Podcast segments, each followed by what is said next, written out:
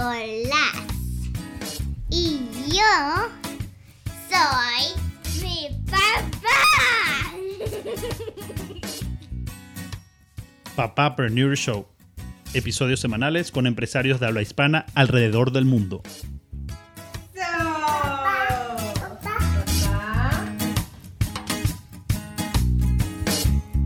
Bienvenidos nuevamente a otro episodio de Papapreneur Show en su primera temporada.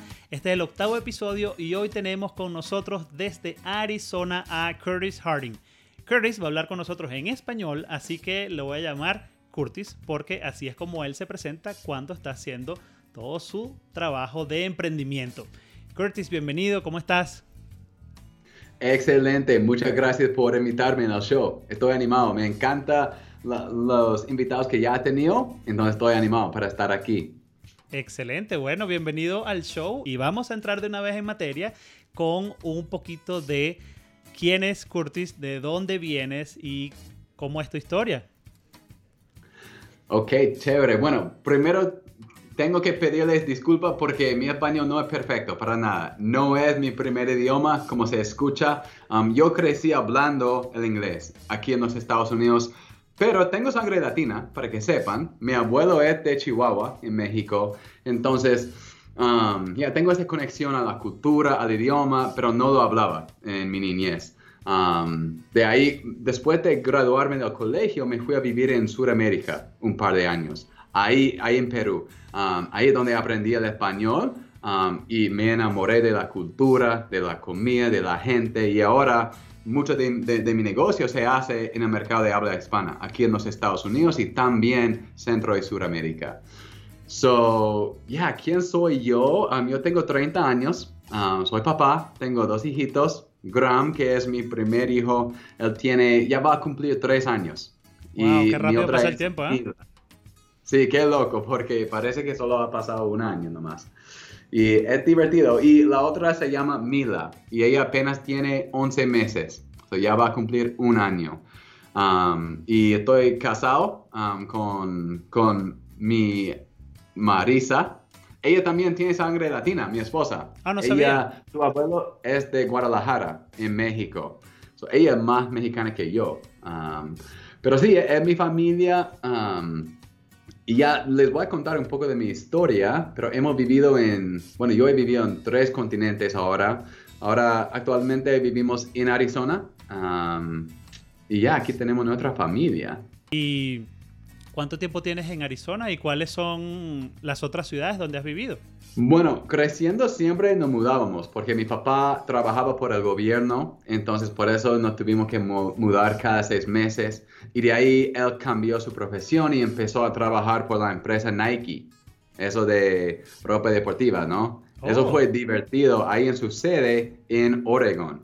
Entonces, eso fue tan bacán. Um, Oye, no sabía que de ahí- Roger había trabajado en Nike. Ajá, sí, Nike. Por eso me encanta, yo, estoy, yo tengo una adicción a los tenis, um, sneakers, retro, como los viejos de Michael Jordan. Y creo que ahí es donde empezó esa adicción. De ahí cambió de profesión otra vez y decidió ir a estudiar en California para ser dentista. Entonces, siempre nos estamos mudando y creo que ahora es lo normal para mí, entonces hemos hecho lo mismo. Después de terminar el colegio me fui a vivir en Perú un par de años. Al volver estudié en la universidad ahí en Salt Lake City, en Utah. Um, y de ahí me casé con Marisa y de ahí nos fuimos a vivir en China. Y vivimos en China un año y después Wow, de... ¡Qué cambio! Oh, fue loco y tengo algunas historias para ustedes, um, porque eso fue por mi trabajo, um, Sí. por mi negocio que, que había empezado. Um, y de ahí nos mudamos a Arizona. Mi esposa es de Arizona, so a ver si nos quedamos acá o veremos. Oye, qué interesante. ¿Cuántas, cuántas vueltas se da en nada más 30 años? Eres muy joven. Sí, es, es loco y, y es divertido para mí porque hay algunas partes que yo extraño tal vez que me he perdido de vivir en un lugar toda la vida, pero también hay otras cosas que me encantan sobre haberme mudado tanto, como tener amigos de toda parte del mundo, ¿no? Tener nuevas experiencias, he podido recrearme varias veces y ser la persona que realmente quiero ser.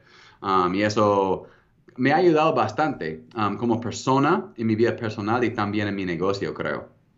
Por ejemplo, cuando estabas viviendo en China, ¿te tocó interactuar en inglés solamente o aprendiste algún dialecto de la región donde estabas? Uh, yo quería aprender el chino, pero al llegar ahí, la gente nos preguntaba por cuánto tiempo van a estar acá. Y yo dije, una o dos años máximo. Entonces ellos nos dijeron, ¿sabe qué? No vale la pena intentar aprender el idioma porque es demasiado difícil, entonces mejor haz lo que puedas con el inglés. Yo pensé que más personas iban a hablar inglés en China. Y hay, hay personas, sí, pero es, no es como ir a un país en Sudamérica, donde yo hablando, ellos me van a entender algunas cositas porque los idiomas son parecidos. En China es otro mundo, so, fue difícil, pero señalando mucho, llegamos a donde queríamos. Yo recuerdo que hace poquito tiempo, hace un no sé, digamos tres años o algo así, salió una nueva tecnología que con la cámara del celular había una aplicación que uno apuntaba la cámara a un texto que estaba en un lenguaje que no era el tuyo y luego en tu pantalla se mostraba ya traducido a tu selección de idiomas. Exacto. ¿Esa época coincide con tus viajes? no lo usaba, lo hubiera usado, no lo usaba. Um, pero ahí las palabras salen en inglés también, o sea, en letras que nosotros entendemos, pero igual o sea, se pronunciaba la letra en chino, o sea, igual no lo entendimos, entendimos. Claro. Pero no, fue divertido y viviendo ahí tuvimos, pudimos viajar. Yo, yo recomiendo a todas las personas que tomen un tiempo para vivir en otro país. Um, eso abra tus ojos bastante um, en conocer el mundo, a ver otras culturas y también tener nuevas experiencias. Nosotros pudimos viajar bastante estando ahí y fue muy barato fue divertido porque para nosotros nos costaba 150 dólares ida y vuelta en un vuelo a Indonesia, a Bali, o a Tailandia, o a Camboya. Y tuvimos bastantes experiencias que nunca habríamos tenido si nos, si nos habríamos quedado acá. Ahora, todo eso fue antes de que naciera tu hijo, ¿correcto? El primero. Claro, ajá, claro. Pero estando ahí, y ahora que soy papá, lo puedo apreciar más, estando ahí conocimos a algunas familias que estaban viviendo internacionalmente con sus hijitos chiquitos. Y eso eh, me, animó bastante. Um, y tal vez, no sé si, si, quieres ir por ese camino y hablar de estas cosas, pero siendo papá, hablando de, de tener una familia, eso fue muy interesante porque esos niños fueron muy maduros por su edad. Los que ibas conociendo en el viaje con, con, con papás que también estaban viajando. Exacto, que ellos estaban viviendo en otro país y ellos, me, encantó pasar tiempo con esos jóvenes, aún hasta 10 años, porque ellos tenían un entendimiento del mundo que muchos jóvenes aquí no, no tienen, porque han crecido en una comunidad, en, en una, no sé, una cultura. ¿no? Pero ellos, habiendo, y ellos ahora tienen amigos de China, de, de, África, de Brasil, de, no sé, fue algo que yo quería para mis hijos, ver la madurez de, de esos jóvenes um, y también la experiencia que ellos habían tenido. Entonces hemos decidido vivir internacional otra vez cuando nuestros hijos crezcan un poco, como cuando tengan 10 años, nos vamos a mudar a Sudamérica. Queremos que ellos aprendan el, español y también para que tengan esa experiencia. Entonces, en otras palabras, lo que estás haciendo junto con Marisa y su decisión de vida es que la caja de herramientas que le estás dando a tus hijos se parece a los resultados que viste cuando conociste niños que ya estaban en esa, en esa ruta cuando ustedes todavía no, no, eran, no eran padres. Exacto, exacto. esos niños, los niños y los jóvenes me impresionaban bastante me imagino que tenían un poder de argumentar y razonar y, aplicar el raciocinio como de pronto con, con más, con un abanico de posibilidades más grande que una persona que ha pasado su niñez en un solo lugar. Exacto. Y creo que es lo que es algo que queremos como padres, ¿no? Es proveer a nuestros hijos todas las herramientas que ellos puedan usar para ser exitosos en el mundo. Y yo vi que sacándoles de un lugar cómodo tal vez para ellos, no es que tienen que estar incómodos, pero dándoles nuevas experiencias donde tendrán que salir de su tu zona de confort, entonces eso les va a dar más herramientas para que ellos puedan usar en su vida y bastante aprendizaje. Sí, yo, yo estaba pensando junto con Tenchi, para los que sintonizan, recién Tenchi es mi esposa, estaba pensando con ella este asunto de, por ejemplo, los niños teniendo muchos juguetes acá en la casa. Y, y, para darles también un poco más de contexto, nosotros, mi esposa y yo, tuvimos un day home o una guardería por por lo menos 4 o 5 años, si no me falla la memoria. Por lo que quiero decir que la casa estaba llena de juguetes, muchas veces más juguetes de lo necesario, porque no era para los nuestros solamente, sino era para compartir, ¿sí? Esa clase de argumentos y razonamientos también que se dan cuando tú dices, oye, yo tengo esto, esto, esto, esto, esto y esto. Y hay un niño que a lo mejor lo que tiene es esto y esto. Podemos revisar quién pasa su día jugando con ese par de juguetes o quién pasa su día jugando con cuatro cajas de juguetes. Y de repente uno ve el ángulo distinto como papá y decir, oye, lo material no tiene que ser lo que domina o lo que prela o lo que lleva a la toma de decisiones, pudiera ser más bien algo simplemente como un ejemplo o, como otra, o como otra, ¿sabes? Otra manera de pensar. Hola, hijo, justo estaba hablando de tus juguetes. ¿Cómo estás? ¿Tú conoces a Curtis, verdad? ¿Sí? Ven acá, te hola, sentar hola, conmigo ¿cómo aquí para que lo veas. ¿No? ¿Me viniste a saludar? En verdad es bastante curioso que al moverte del lugar cambia la perspectiva y al cambiar la perspectiva tienes más cosas para decidir, no solamente como papá, sino también mientras le estás dando el ejemplo a tus pequeñitos, ¿no? Exacto, exacto. So, ya fue, fue algo interesante en nuestra historia. Um, y estoy animado para ver qué hacemos y cómo implementamos esos principios eh, con nuestros hijos. En Venezuela decimos que las personas que toman esa actitud o esa, digamos, escogencia de vida, los llamamos ciudadanos del mundo, porque ahora estás en Arizona, antes estabas en Utah, antes estabas en Asia, luego me estás comentando que tienes planes de que en algún momento vayan a vivir a Latinoamérica. ¿Tienes algún país pensado? Uh, estamos pensando ahorita entre Costa Rica o Argentina. Pura vida. Pura vida, claro. Qué bueno. Con mucha carne, no sé. Porque yo he escuchado que en Argentina están tomando muchas siestas, o eso me anima. Bueno, sí, Ar- Argentina me dicen que imitan algunas de las costumbres que, por ejemplo, en España se tenían o se tienen, de terminas de trabajar a cierta hora, tomas la siesta y después, bueno, hay algunos que regresan al trabajo y hay otros que se quedan en casa. Ah, está bien, sí, eso es excelente para mí. Sí. Ahora cuéntame un poco de tu día a día. ¿Qué hace Curtis un día normal? ¿Cómo divides tu tiempo con, con la familia, con el trabajo? Cuéntanos un poco. Creo que esa es una de las claves al éxito. ¿Qué hace uno con su tiempo, verdad? Y es algo que recién estoy implementando en mi vida y he visto un cambio gigante. Una, una de, mis, ah, de mis metas este año de 2020, que es un año loco, ¿verdad? Sí But que lo es. una de mis metas es ser 100% intencional con mi, con mi tiempo, con las horas que tengo durante el día. Porque yo soy una persona que tengo muchas ideas, que yo quiero estar trabajando en varios proyectos y si no me organizo bien, entonces voy a malgastar bastante tiempo, nunca voy a cumplir las tareas que tengo y tampoco voy a lograr un balance, ese homeostasis en mi vida. Y eso va, o sea, va a ser inútil todos los logros que sí tengo. Entonces, lo que yo he hecho, um, y tal vez es algo, es algo que ustedes pueden implementar si quieren. Um, mi mentor me enseñó esto y ahora lo estoy implementando a la- con las personas con, para quien yo soy mentor. ¿ok? Yo tengo como 10 personas um, que estamos haciendo llamadas de mentoría cada semana y yo hago este ejercicio con ellos. Um, y e- es llenar su calendario semanal, obviamente, pero cómo se hace es lo que importa. La primera cosa que vas a hacer si tienes tu calendario aquí, lo vas a dar la vuelta y aquí, y aquí en la parte de atrás vas a hacer una lista de todas tus prioridades en la vida. ¿Ok?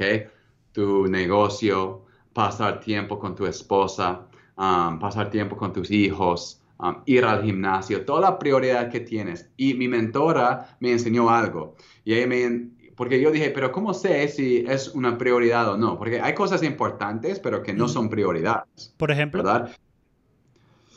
Um, tal vez un nuevo proyecto que quiero empezar. um, que tiene bastante potencial, un nuevo negocio, pero no es, si yo me enfoco en eso en vez de estar con mi familia, no, no vale la pena esa cosa, no para mí.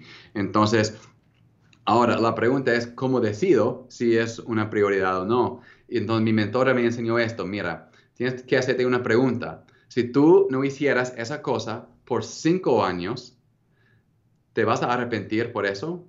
Y si la respuesta es sí, entonces es una prioridad. Por ejemplo, pasar tiempo con mi esposa.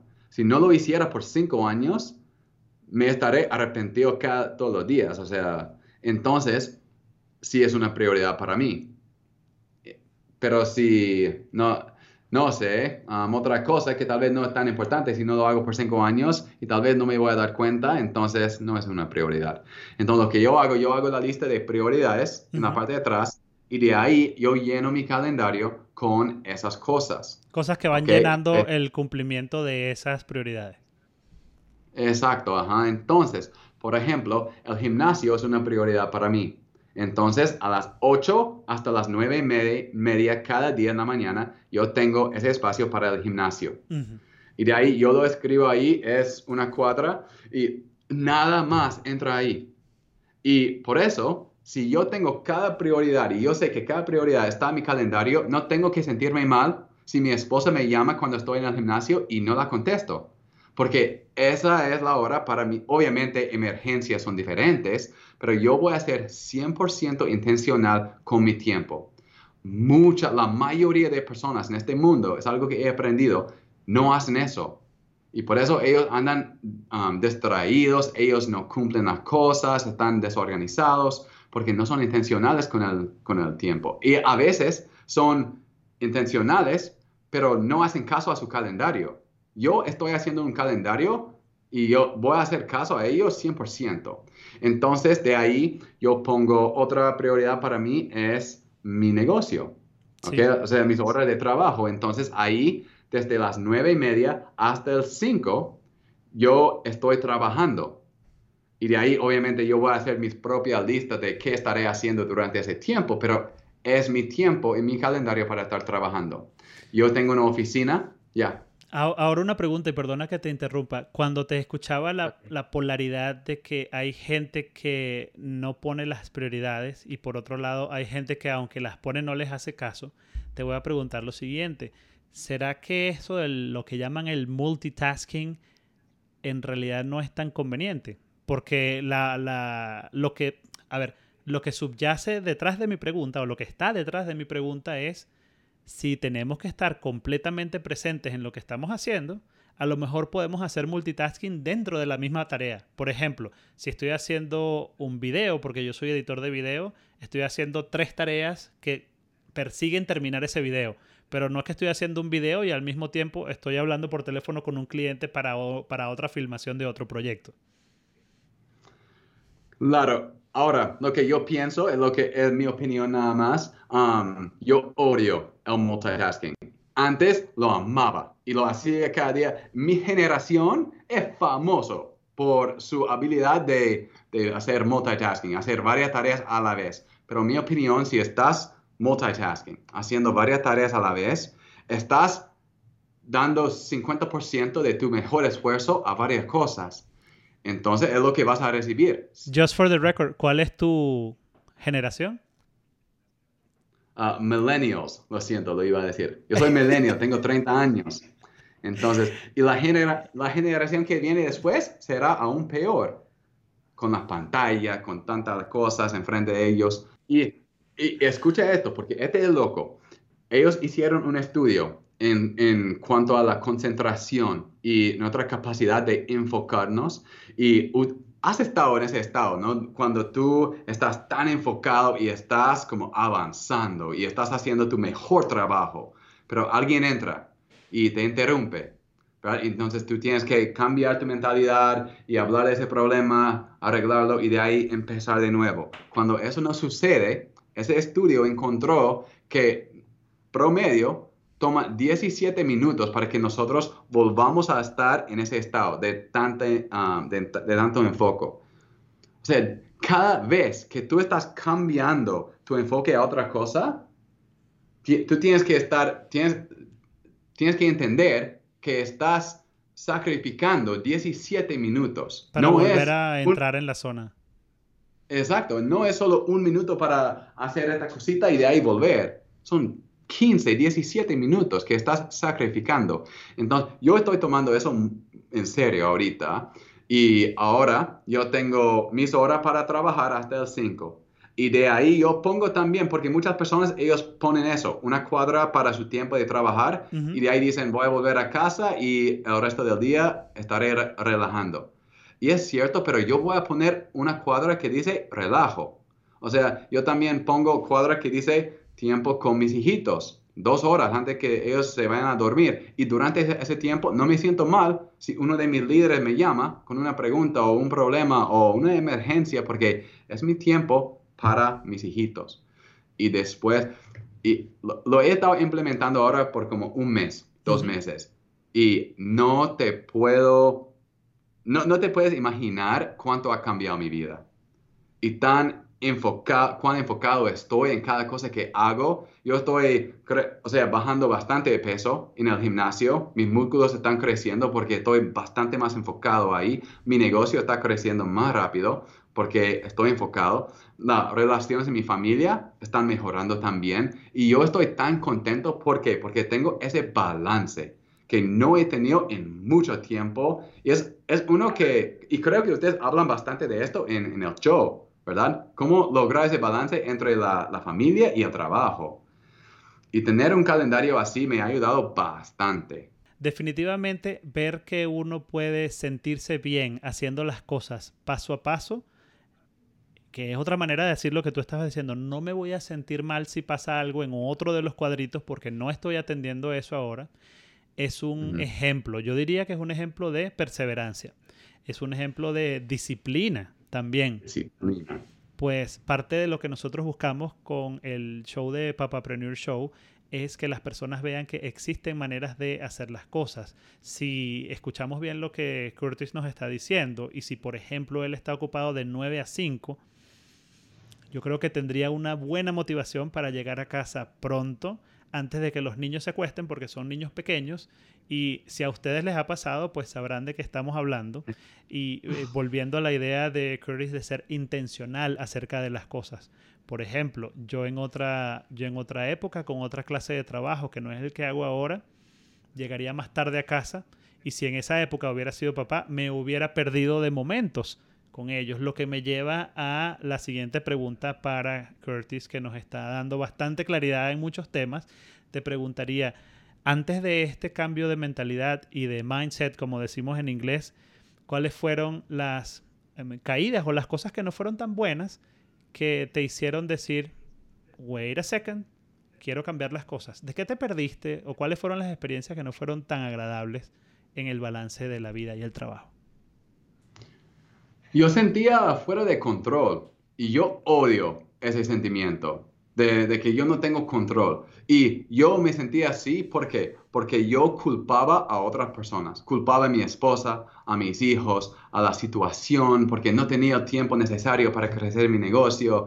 Y de ahí cuando yo veía a otras personas en la empresa subiendo, ganando más bonos, avanzando más rápido que yo, entonces yo decía, oh, es que yo tengo mi familia. Si no tuviera familia, yo podría crecer más rápido. Yo quería, yo podría um, avanzar y ganar los bonos. Y, y estuve culpando a otras personas, otras cosas exteri exteriores. Externas, um, sí, externas. Externas, ah, gracias. So, entonces, por eso me decía, mi mente me decía que yo no tenía control, que yo no podía hacer nada de ello. Y yo odiaba ese sentimiento. Entonces, yo me di cuenta que mi relación con mi esposa estaba empeorando. No es que nos íbamos a separar ni nada, pero no lo que yo quería en un matrimonio.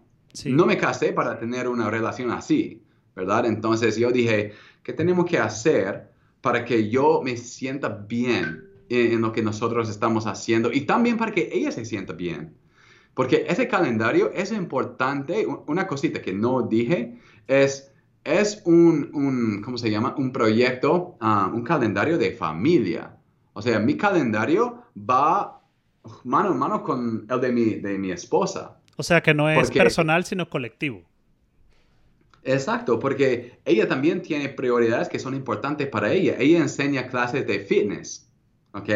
Entonces, a veces su tiene una clase el día lunes, por ejemplo, que es, empieza a las 8 y 8 y media es cuando yo normalmente me voy al gimnasio. Entonces, e, es una prioridad por ella, yo quería ayudarla, entonces yo cambié mi gimnasio a la noche el día lunes.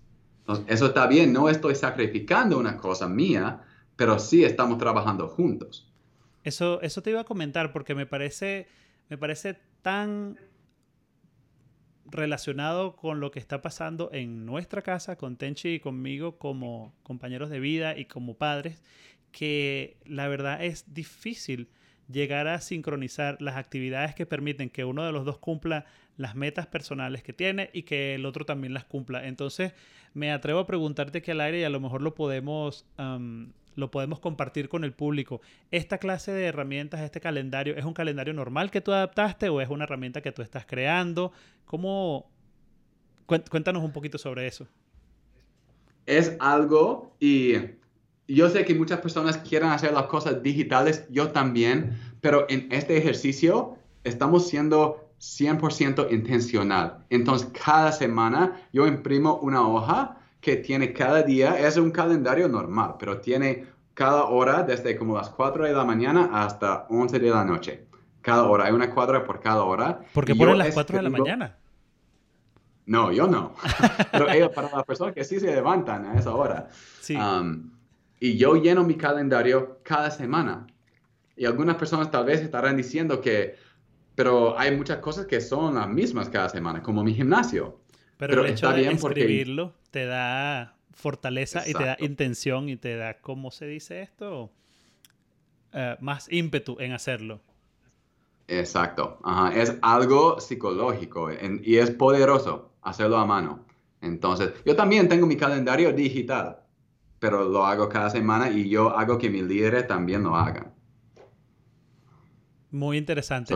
Ahora que nos mencionas sobre los líderes, Curtis, ¿por qué no nos cuentas un poquito sobre lo que haces? ¿En qué consiste tu trabajo y cómo llegaste a liderar un equipo de 10 personas haciendo, haciendo tu trabajo?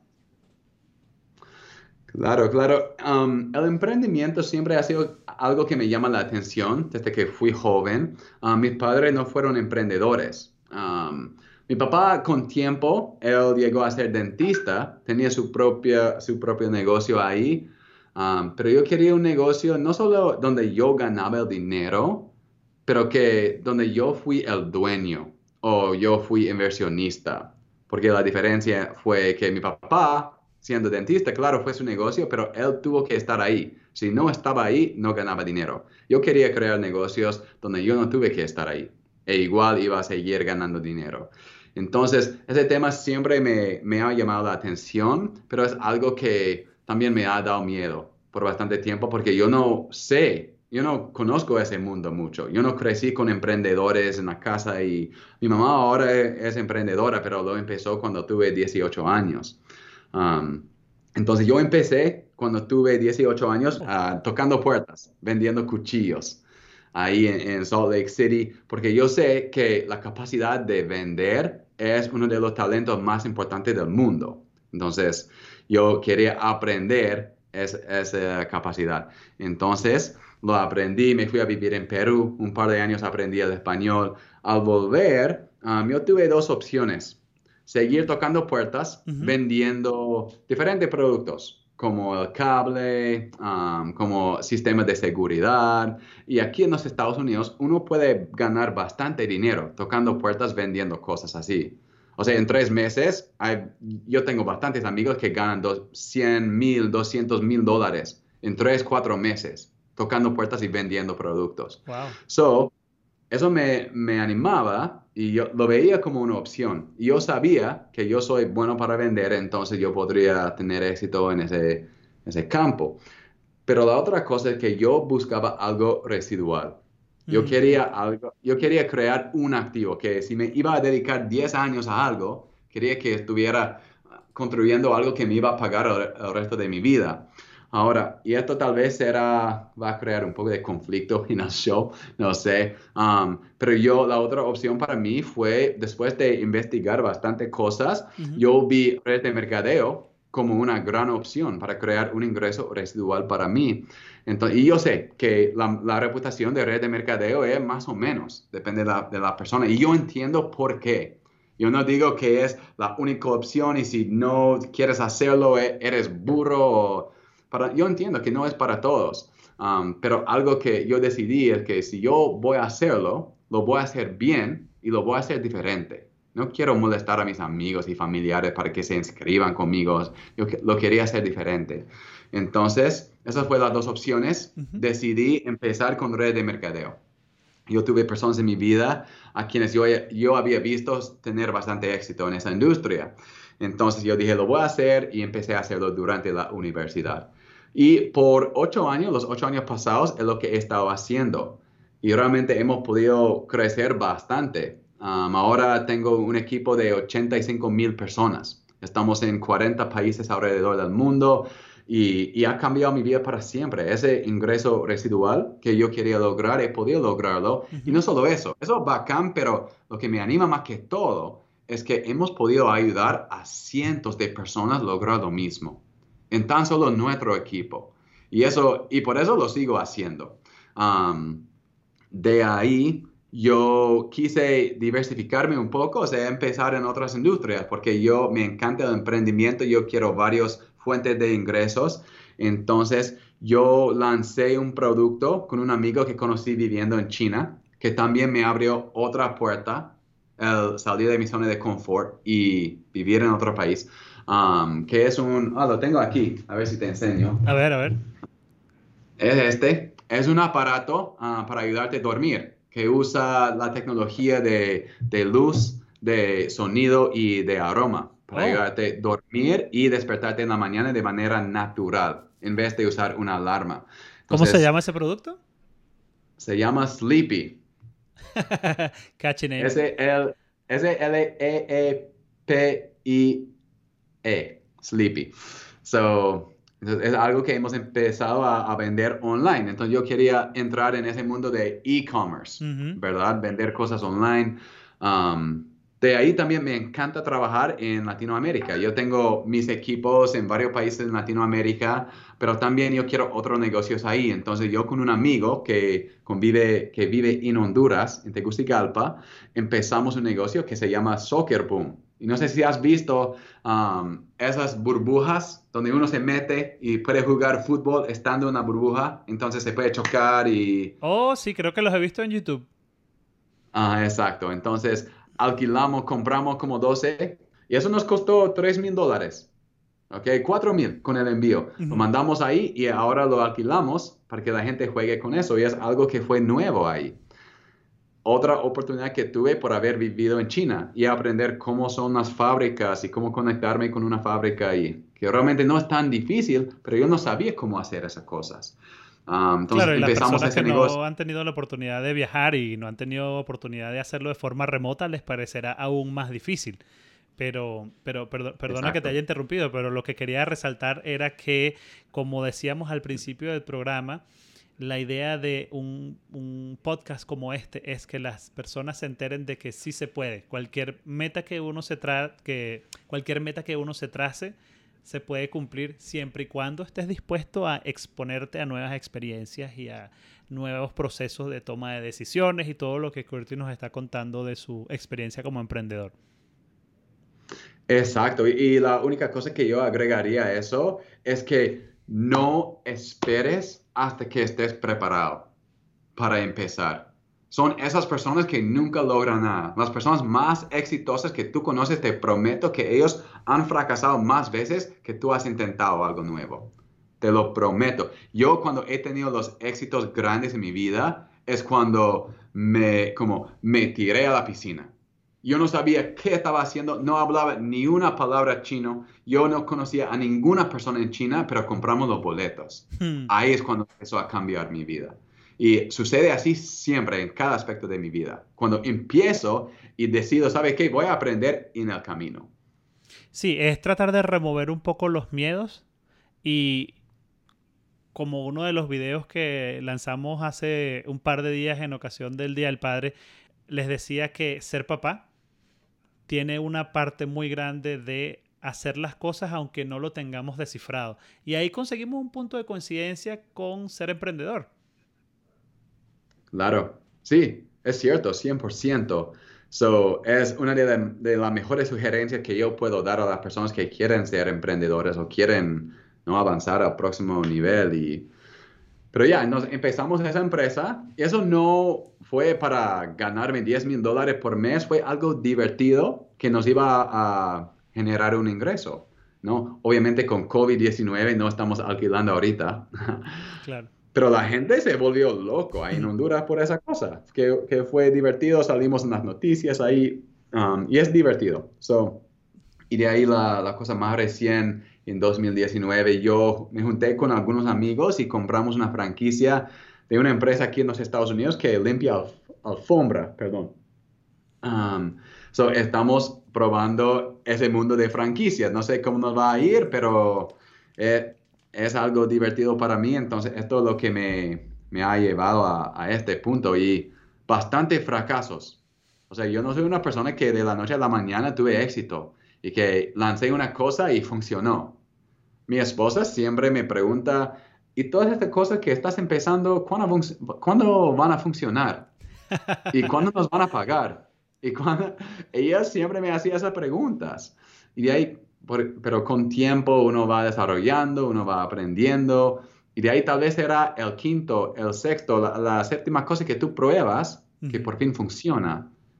Pero solo va a funcionar porque todas las cosas que tú aprendiste en la prueba, o sea, la primera, segunda, tercera, cuarta, quinta, sexta cosa que hiciste.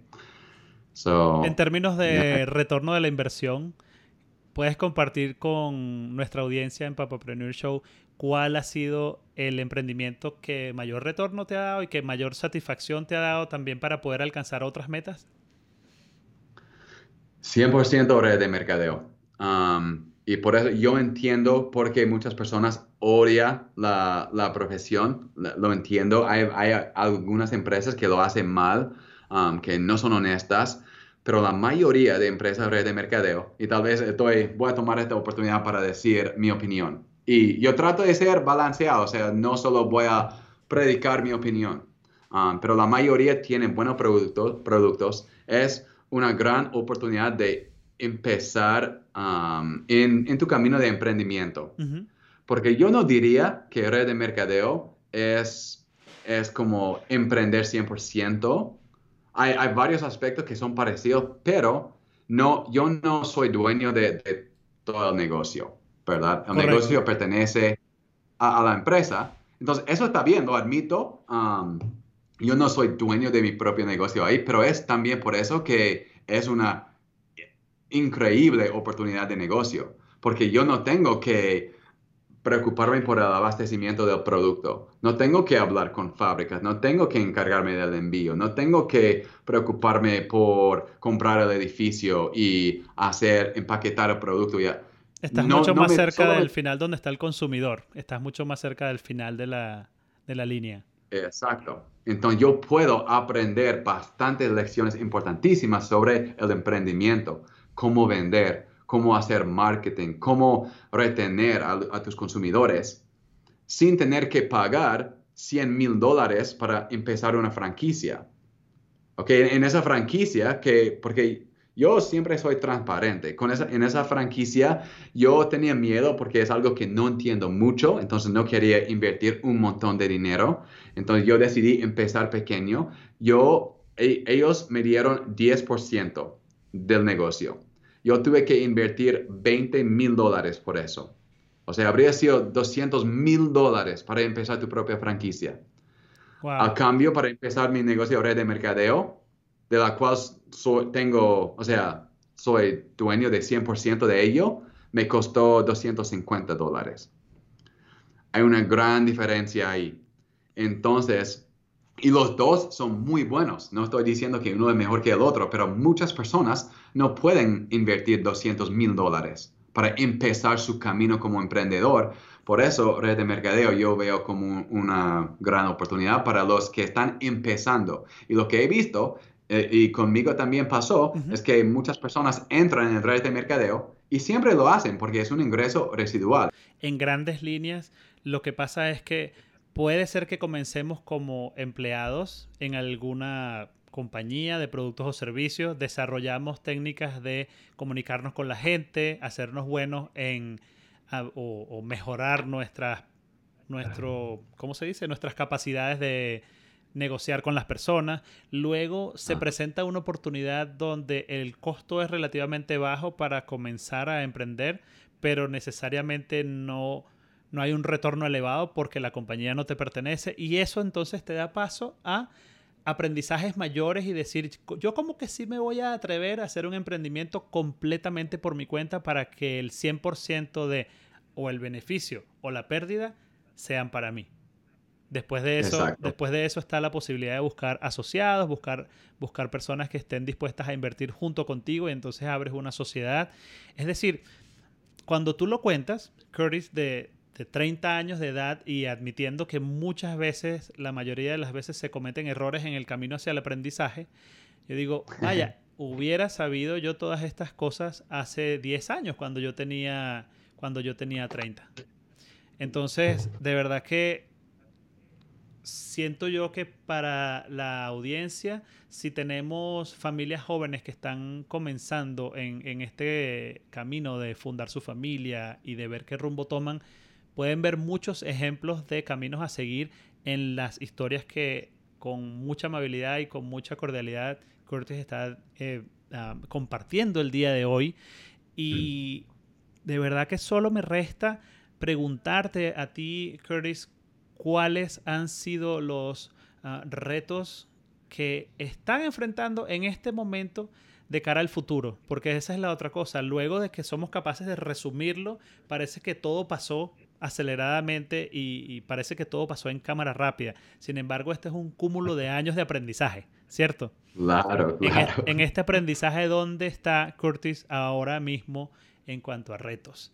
En cuanto a cosas que quieres desarrollar y que estás buscando la mejor manera para hacerlo.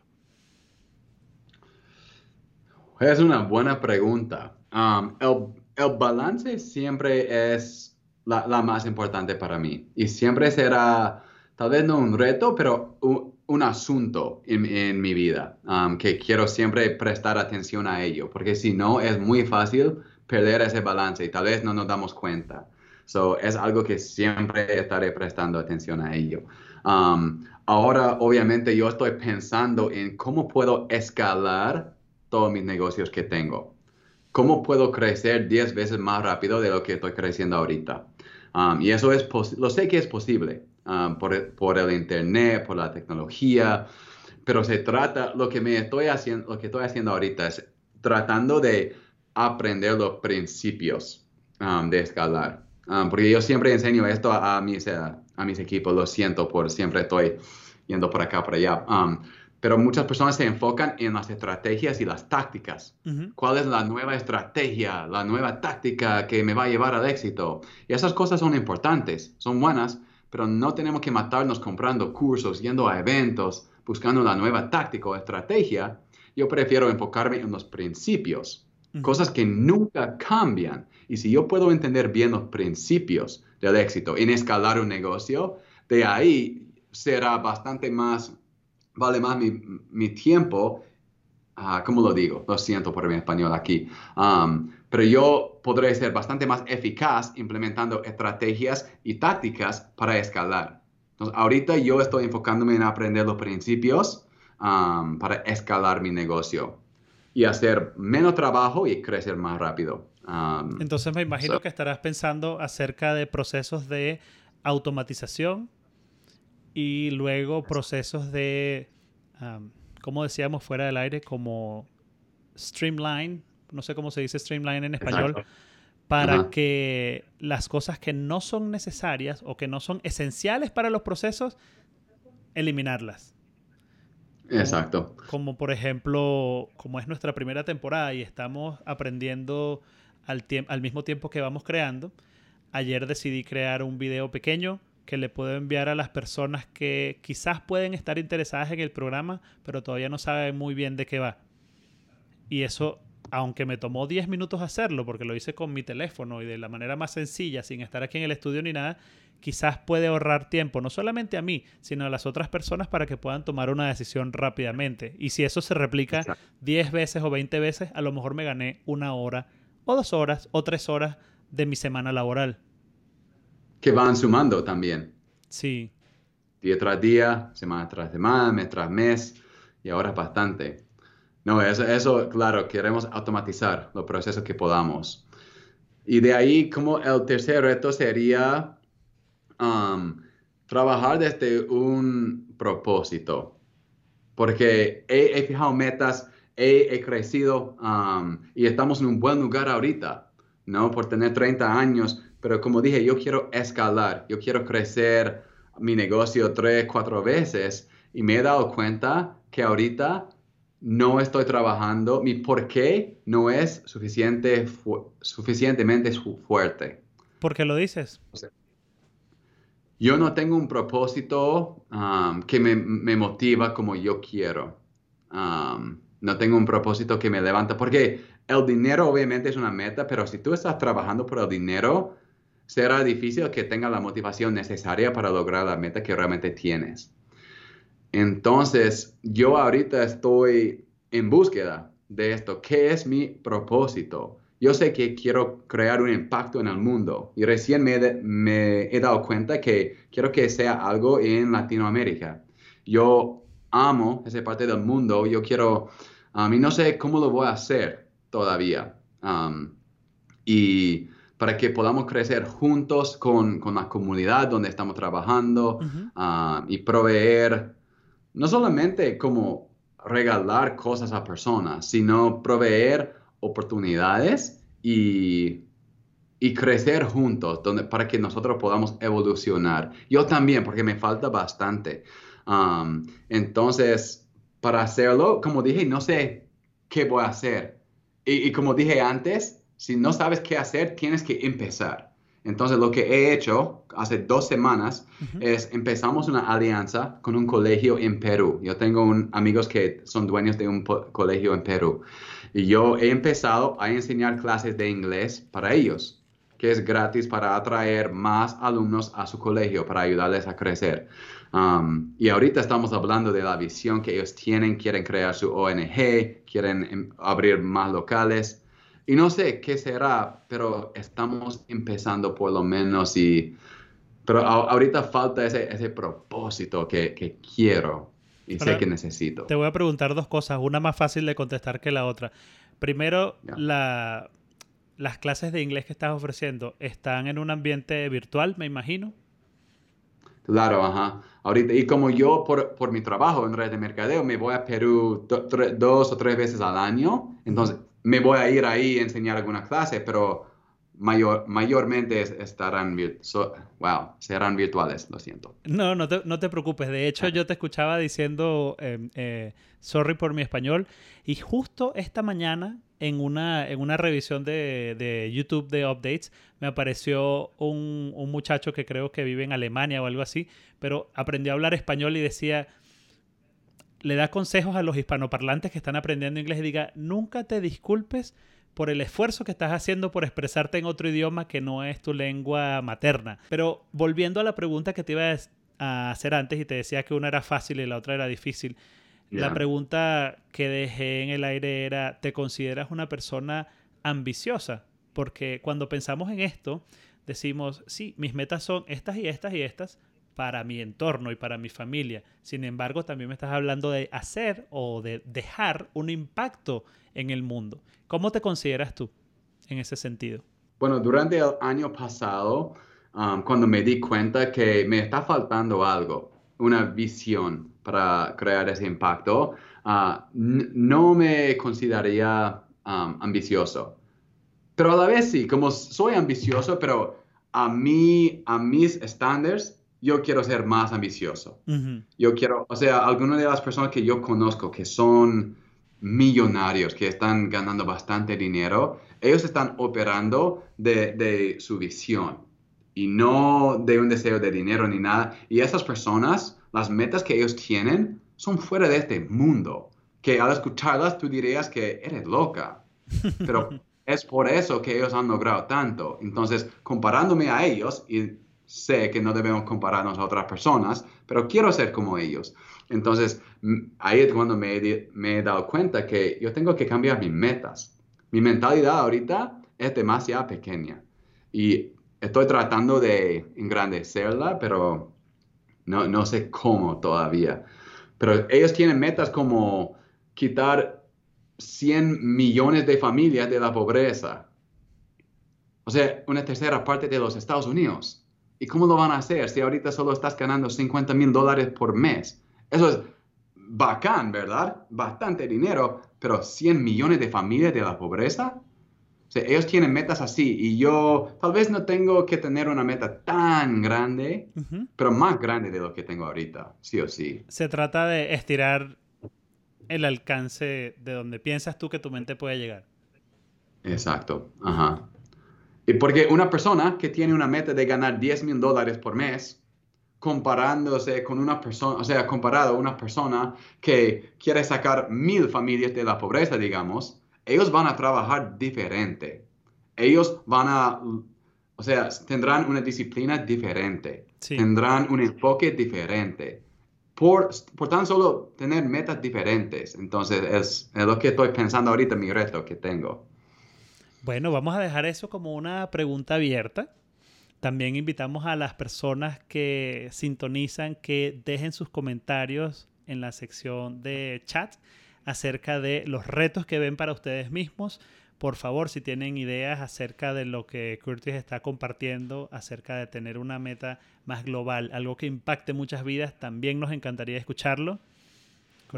Curtis, va, a estar respondiendo los mensajes. Curtis es una persona que está muy pendiente de responder las preguntas que se generan, así que este programa fue grabado. Lo grabamos el martes y hoy ustedes lo están viendo en jueves. Sin embargo, Mm, estamos más que abiertos a seguir la conversación. Desafortunadamente se nos fue la hora completa, ya el programa ha llegado a su fin. Vamos a darle eh, paso a Curtis para unas palabras de despedida y si tienes alguna invitación o alguna reflexión que hacer para nuestra audiencia, eres, eres bienvenido.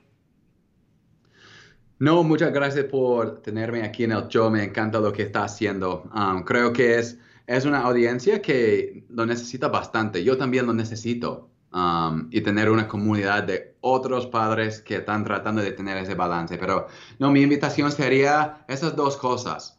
Una, ser 100% intencional con tu tiempo. Te prometo que va a cambiar tu vida. Está cambiando la mía y me falta todavía pero al hacerlo está cambiando la vida y será un gran ejemplo a nuestros hijitos. Tal vez no estamos con ellos 100% del día, pero ellos van a ver un padre que está 100% dedicado a las metas que tiene y siempre está enfocado y ellos van a copiarnos a nosotros. Y la segunda cosa es encontrar tu propósito en la vida y trabajar desde ese lugar en vez de querer el dinero o tener querer una casa más grande o qué es tu propósito. Y cada propósito que tú puedas tener va a incluir el impacto de otras personas. Si realmente quieres que te motive como debe ser, tú tienes que impactar a otras personas. Entonces, piensa cuál es tu propósito. Me encantaría escucharlo. y si ya sabes qué es tu propósito, escríbelo en los comentarios, porque yo, como dije, estoy buscando el mío y me encanta hablar con personas que ya saben cuál es el suyo. So, muchas gracias. De verdad que ha sido una conversación súper amena y creo que escuchándote esta reflexión final me haces recordar el, el, libro de Russell Brunson que se llama The Expert. Es un libro acerca de ah, mercadeo precisamente. Y una de las cosas que está desde el comienzo hasta el final en el libro es esta necesidad de crear un movimiento. Y no es crear un movimiento por la necesidad de crearlo, es crear un movimiento por el objetivo de alcanzar algo que trascienda tu propia vida. ¿Sí? Si lo ves desde un punto de vista de negocio, una empresa que yo voy a poder vender cuando me retire. Pero si lo ves desde el punto de vista altruista y desde el punto de vista de dejar un impacto en la humanidad, es algo que va a existir después de que tú no estés. Pasamos al cierre del programa. Ha sido una verdadera conversación eh, nutritiva, amena. Curtis ha sido bastante sincero en compartir con nosotros todas estas reflexiones y no nos queda más que despedirnos. Este programa ha sido patrocinado por Family Filmmaker, que es nuestra empresa de producción audiovisual. Como les comentaba antes, prestamos servicio en español y en inglés. Y para que estén pendientes la segunda temporada, van a hacer entrevistas en inglés. Así que bueno, sin más, les deseo feliz noche. Un abrazo.